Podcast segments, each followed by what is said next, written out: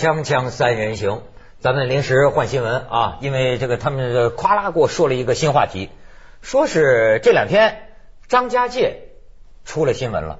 嗯，张家界啊有一个乾坤柱，干嘛那么高兴啊？又叫南天一柱。哎，这个咱可以宣传一下。你知道韶关还有个阴元石啊、阳元石啊，你去看过没有？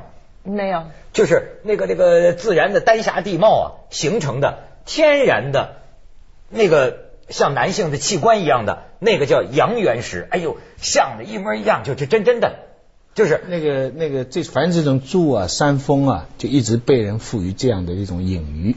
这个在最早的时候，这是跟跟民族都有关系。最早的呃呃，在原始宗教里面，大树树就是这种象征啊树就像井是呃阴性的象征，树就是男性的象征。呃，你包括就说像是咱这个曹操墓，它出土的那个龟呀、那有的学者也认为啊，这个龟的这个这个形状，它比较像男人的那个龟，你知道吗？就是也是代表着这个权利，就是远古祖先人类的这个性崇拜的一种遗存呐、像那个而且的且字，就祖宗的祖，对就祭祀生殖器嘛，设左边一个这个旁，右边一个，对呀、祖啊祖祖宗的祖呢是食色性也，这边呢这个边旁呢代表食物，嗯那边那个且字呢代表性。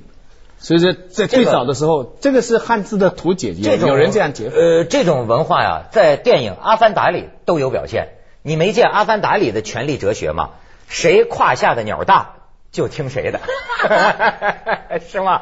谁胯下的那鸟，就是而且徐老师那天还讲嘛，这个和男人还都是强暴式的，咵一下咵一下，然后赶快接通，腾一下就是你的了。一辈子都服你了。我听说你们趁我不在的时候，偷偷把《阿凡达》骂了一通，是吧？没 有没有，夸，我哪敢骂阿凡达？现在中国旅游业就靠阿凡达振兴了。你知道，我给你看这几张照片，我刚才跟你讲张家界这个这个引起很多争议。你看看啊，阿凡达里边的这个山叫做哈利路亚山，对吧？哈利路亚山这个奇观，哎，这个山。就是咱们这个乾坤柱啊，南天一柱，张家界，实际是张家界的一个景区，叫袁家界，袁家界里头这么一个山。再看下边，这两天当地旅游部门挂牌了，揭牌仪式，我们这个南天一柱啊，就叫哈利路亚山了。引起很多争议。首先是很多人爱国主义情绪被刺激了，就是说他在《阿凡达》之前，我们张家界就是世界自然遗产，对凭什么要把我们乾坤柱换成哈利路亚山？这丢人不丢人？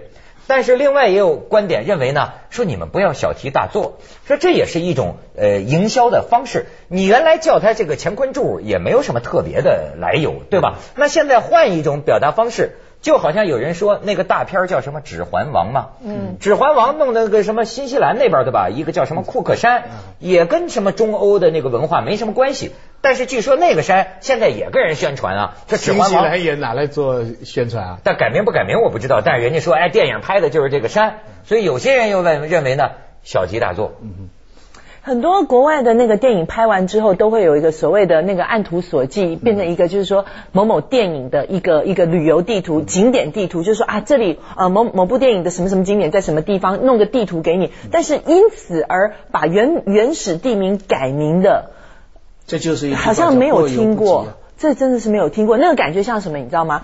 有人呢按着我的那个样子去整容了，整完容之后就是哇，你长得真像孟广美。那那人可能叫窦文涛，我一看哇，你整你整的整整的真像我呢，就我从此以后我也改名叫窦文涛，这嗯，本末倒置窦置，孟广美啊，或者诸如此类本末倒置。很多是这样。你现在今天有的人长得像张柏芝，那最后他之所以有名，就是因为长得像张柏芝。那张柏芝但张柏芝不不会因为他改改名啊张柏芝不会你因为你主次到了嘛？现在是这个 凯美拉到张家界取景。啊或者说他得了灵感，嗯据说他搞错，以为黄山是吧？他去了张家界他去了张家界，人家哎导演那个卡梅隆啊，什么什么什么梅隆的，哎，他他他呃，他自己搞搞不清楚了，嗯以为是黄山，其实他去的是张家界，他得到灵感设计出来是张家界的光哎，荣。这个你可不能随便说啊！啊现在黄山那边人也不干了，人说他确实有个阿阿凡达有个摄影师到我们黄山来拍了好多照片。那也可能啊，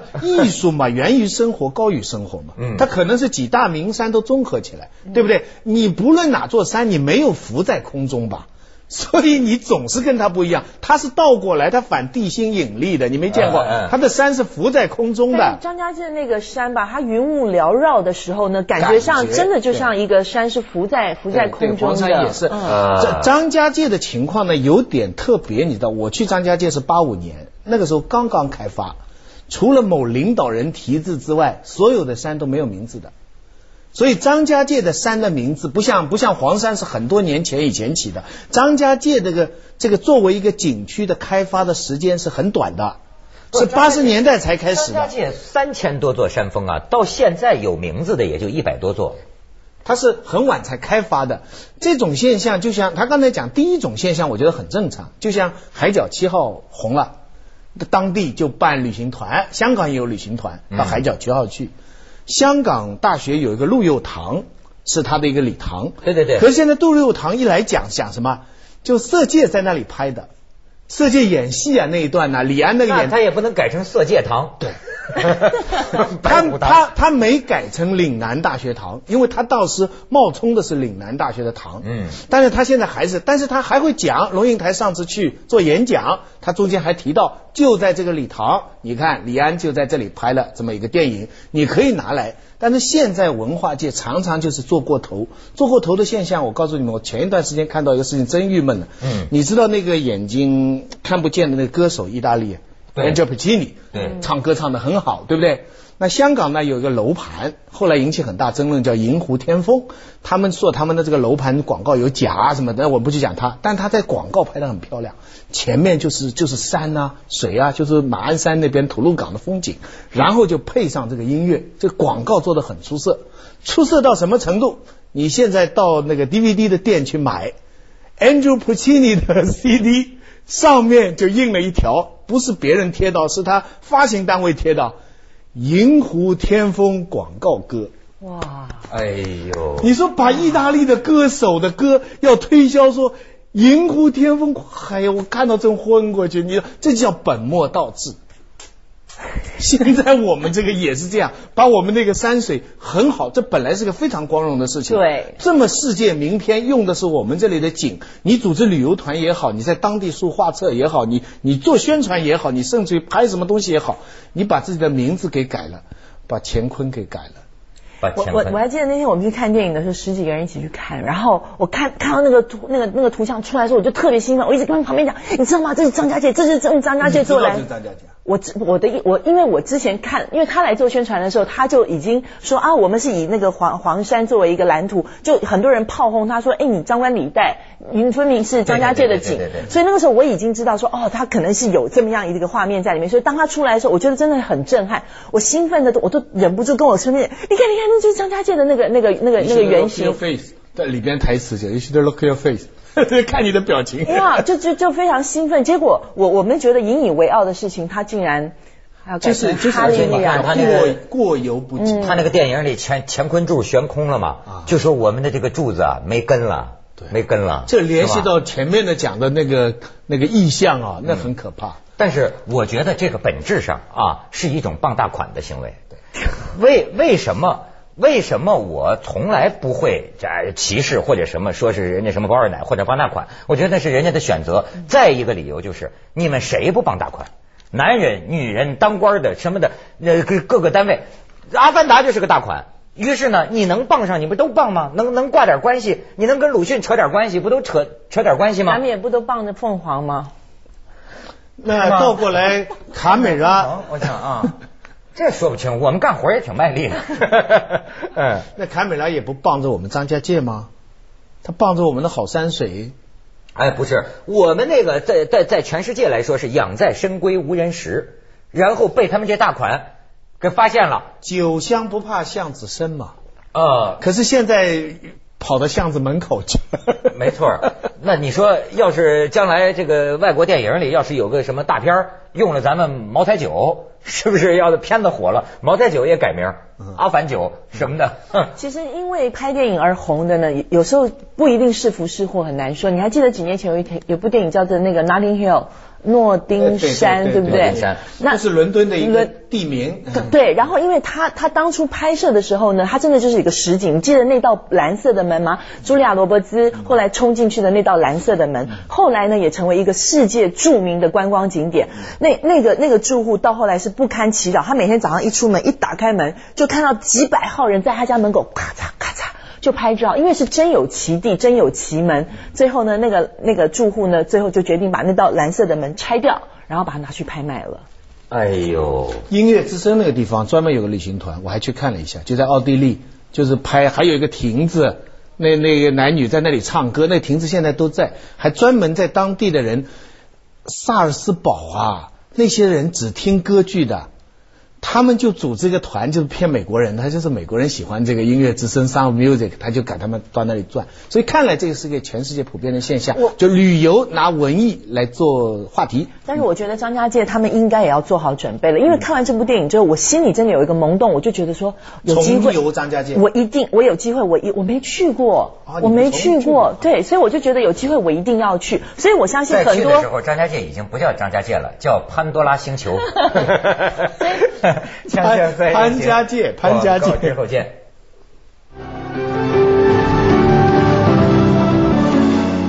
你看，现在很多网友在争论，说是这个改名急功近利，也有些人说呢，他原来很多山峰都是无名的，就随便叫个南天一柱，呃，这个什么叫什么呃自然遗产无国界，就叫个哈利路亚山，又有什么了不起？但是又有人说了，说。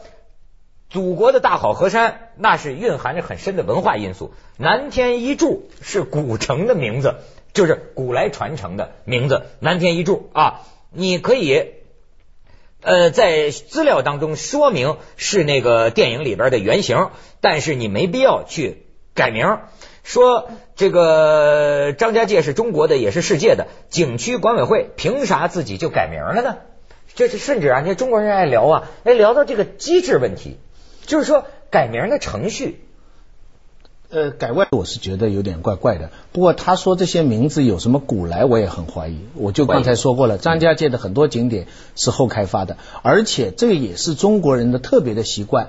什么地方的好风景，非得比附一个故事，非得说什么旺夫啦，什么旺子啦，阴阳啦，卧佛，他这是还还有那个去那个四川，他们就非得要我们去看，跑到一个角度，一定要拉我们。你看这个地方啊，就是你看这是脸吧，这是身体吧，这是脚吧，我看看什么地方都不像，只有中间翘起来那个东西还有。哎，真的，我也觉得有时候太过于那么这个了。扼杀人的想象力，对，就所有的导游领到这儿一看，说你看那像不像个睡着的毛主席？说你看这是鼻子，那是眼睛，那是什么？我觉得为什么不让孩子们自由想象？他愿意是什么是什么呢？中国中国这种对山水的这种功利化、伦理化，而且一定会编出，还会编出一些故事，最多的就是伦理的故事，什么守卫啊、等候啊这种忠贞啊，或者诸如此类的这种这这种故事，香港也有嘛。望夫石啊，望夫石，对不对啊？之类的，在那里歌颂忠贞的，这个是中比较中国国情的。其下品就是每一个人到此一游，对不对？现在比较忧心忡忡的呢，是这个如果大量的游客，海内外游客因此而涌进张家界的大山，对，那我我只是担心当地的这个自然景观会被那那会被破坏，担心那才不必担心呢，还那这个财源滚滚啊，开心死了。呃，现在各地地方部门。呐，要要发掘财源呐，基本上一个这种路子就是往大片、往著名的文化事件；另外一个就是挖古人的墓，对不对？挖坟。哎，马超的呃呃呃二奶啊，这个张飞的张飞的老婆啊，拼命去找。眉山嘛，有一个叫什么木马莲花村啊，现在这个全村的翻箱倒柜，村民不是向国家文物局要求说，我刘备在我们这儿挖挖挖，有一坟，那么挖曹操出来了，刘备也待不住了吗？说这个教育商业化，医疗商业化，对不对？现在弄的考古也商业化，没错。对，但是广美，你你现在在中国的大江大河呃游玩，你有什么体会啊？嗯，我刚才担心的这一点就是说，我不是说担心呃大家不去，我是觉得说大家去没有关系，但是如果你自己没有准备好，因为你知道这样的旅游东西。空那个就是运输，运输很重要，住很重要，吃很重要。因为游客一到当地去，你你这些食衣住行会给人家留下很深刻的第一印象。我还记得那个时候，我很多很多年去一个地方叫临川，听说那个地方呢，那是一个大水坝，那个是秦始皇当年的一个一个一个一个一个一个他遗留下来的一个很大很伟大的一个工程。但是我告诉你，那个但是我这辈子以来，我一辈子都已经十几年了，我一辈子都不会忘记我那一个晚上，我。我们住在一个已经半倒塌的那种酒店里面，那完全就像就像鬼塌的酒店，那就是一个鬼店，那就是一个鬼店，那真的是一个鬼店。体会秦始皇时代的生活吗但是但是就是说我我即使觉得那个地方再怎么样的宏伟，我回去之后我没有办法告诉，哎，那个地方你一定要去。是是是。是吧？你你没有办法口口相传的把那个地方，所以那个地方为什么很多人？你我相信你没有听过那个地方吧？我是因为工作的关系，我们去那边采访。但是我回去之后，我说哦，那地方真美。但是我说不出来说，请你们一起去看吧，因为你连找个住的地儿都没有。没，但是啊，这是个矛盾，这就是所谓的开发。说你比如说，呃，你要是到有些，比如说漓江啊，到什么地方玩啊，他会告诉你，就说你怕不怕艰苦？你要不怕艰苦呢，我领你到那个更里面。这就是个矛盾呐，就像他们说你去成都吃火锅，那最地道的火锅你就得忍受它是脏，甚至不脏就不好吃。那么中国的很多景点也就是这样，这是个矛盾，它也不能像人家外国那样，就你看外国说开发了，那么既建起了能够比较舒适的可以让游客这个这个衣食住行的地方，但是好像环境也没有怎么被破坏。开发的很有节制，开发，比方说美国哈，我去过 Yosemite。那开发的很有限，对，它的山水啊，比我们说实在话，比黄山差远了，差太多，差太多。可是它保持的真的挺好，它这个非常有，它就是搞一些学生在那里玩玩。而且它那边有一个一百多年的酒店，还是非常的干净，非常的非常的舒适。九寨沟也是一个很好的例子，九寨沟的酒店也都弄得还相当不错，里面上面还有个五五星级的饭店，九寨天堂。人太多了，嗯，九寨沟人太多了。是，那那这就是问题。人排山倒海而来，你有没有办法接纳他们是最重要的。你的九寨沟其实也是新的，它是文革时候伐木队啊，那那是砍树啊，咕咕咕，伐木队伐到这个地方说，嗯，这里挺好看的嘛，嗯，结果就写了一个不知道什么报告，后来发现说跑去一看说，哇，人间仙境哦，停止砍伐。现在变成什么也是国世界什么什么什么遗产？是是是是。当初就在伐木这样发现的，真的非常美。你觉得是吧？真的非常美，而且你去住那个九寨天堂，你真的就觉得人在天堂里面的感觉。哎呦！我已经去了三次了。他们给了你多少钱呢？没有一毛钱，我每次才自己 自己掏掏掏腰包住的。锵锵三人行广告之后见。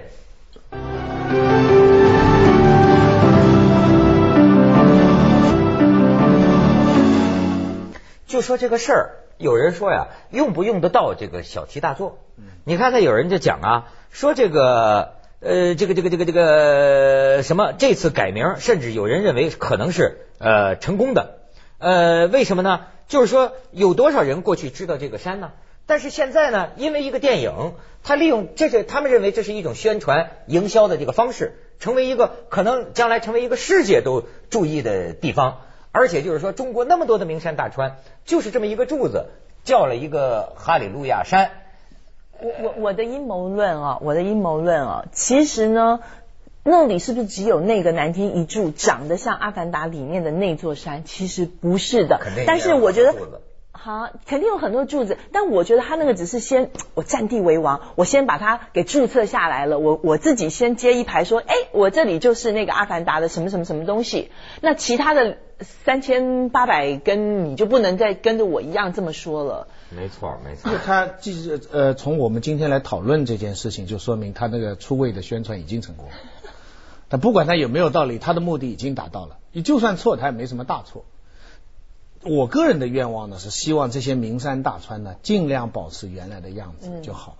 黄山是我非常非常喜欢，真全世界哈很少找到，除了瑞士啊，很少找到这样的像黄山这么好的地方。可是黄山我去了以后也有个隐忧，他现在一个领导人建一个馆呐，那黄山是千年风景啊，那将来这个黄山一千年以后去看，会有多少个领导人馆呢？我就一路在替他担心，我想总有一个领导人到一个时候，他会想一想说，算了，我虽然来了，你们就别在这里给我建那个馆了吧。我相信当地人也是好意。但是你说，你看庐山上，他还有当年蒋介石的馆呢。哎，庐山不一样，嗯黄山是个纯粹的风景，那些领导人到上面只是看风景去的，嗯而庐山是政治开会的地方，它是别墅。庐山的风景不怎么样啊，庐山的风以风景来跟黄山比，一跟十都比不上。庐山主要是人文，然后别墅、气候。最重要的是，它有很多重大的政治事件都在上面发生。哎从蒋介石后，蒋介石那个时候这就是庐山的这个风景啊，它隐喻着政治风云。对，这个这个东西啊，还真有点天人合一。你看在庐山上发生的事儿，我记得当年李锐参加那个庐山会议，写了一句诗啊，很能表示庐山的这个风貌，就谈笑不觉失群山。你看，这就像《阿凡达》的电影里边，怎么就就云雾缭绕？这庐山那个感觉啊，忽烟在左，忽烟在右，这云雾一过来，你俩人聊聊天，一回头，哎，那山没了。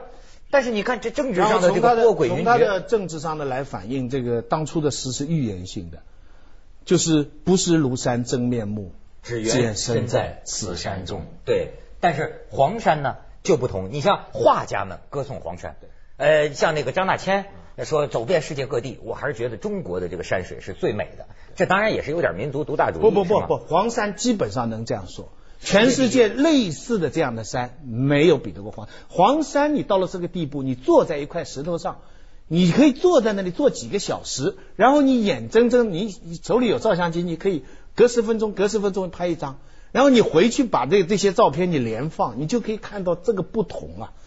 这个世界就在你面前，这样的不同。黄山最美妙的是什么？就是这云雾大的时候，你要那个时候听交响音乐，你觉得交响音乐就是为他做的。他那种，他这种一有时候一点都看不见了，然后突然之间，哇一下全散开了，就是就像一个高峰来了，然后你几分钟之后，哇又没了。哎，天都峰啊，徐老师，你什么时候组个黄山团吧？黄 黄山是漂我亮，是真的漂亮。我没有别，我不是为了做节目。对，这他他可能是觉得刚才说了张家界半天，黄山不高兴了，突出一下黄山。不不，真的，他是纯粹从山水来讲，这这是当年这个画家这个黄宾虹啊，他九上黄山。中国的很多这个过去的画家都是多少次的上黄山，不过我也在，所以咱们节目里有时候出现黄山迎客松，我就看着高兴啊。对呀他是中华民族这，配得上我们这节目的配得这个上我们这个格调，真是迎客松。迎客松。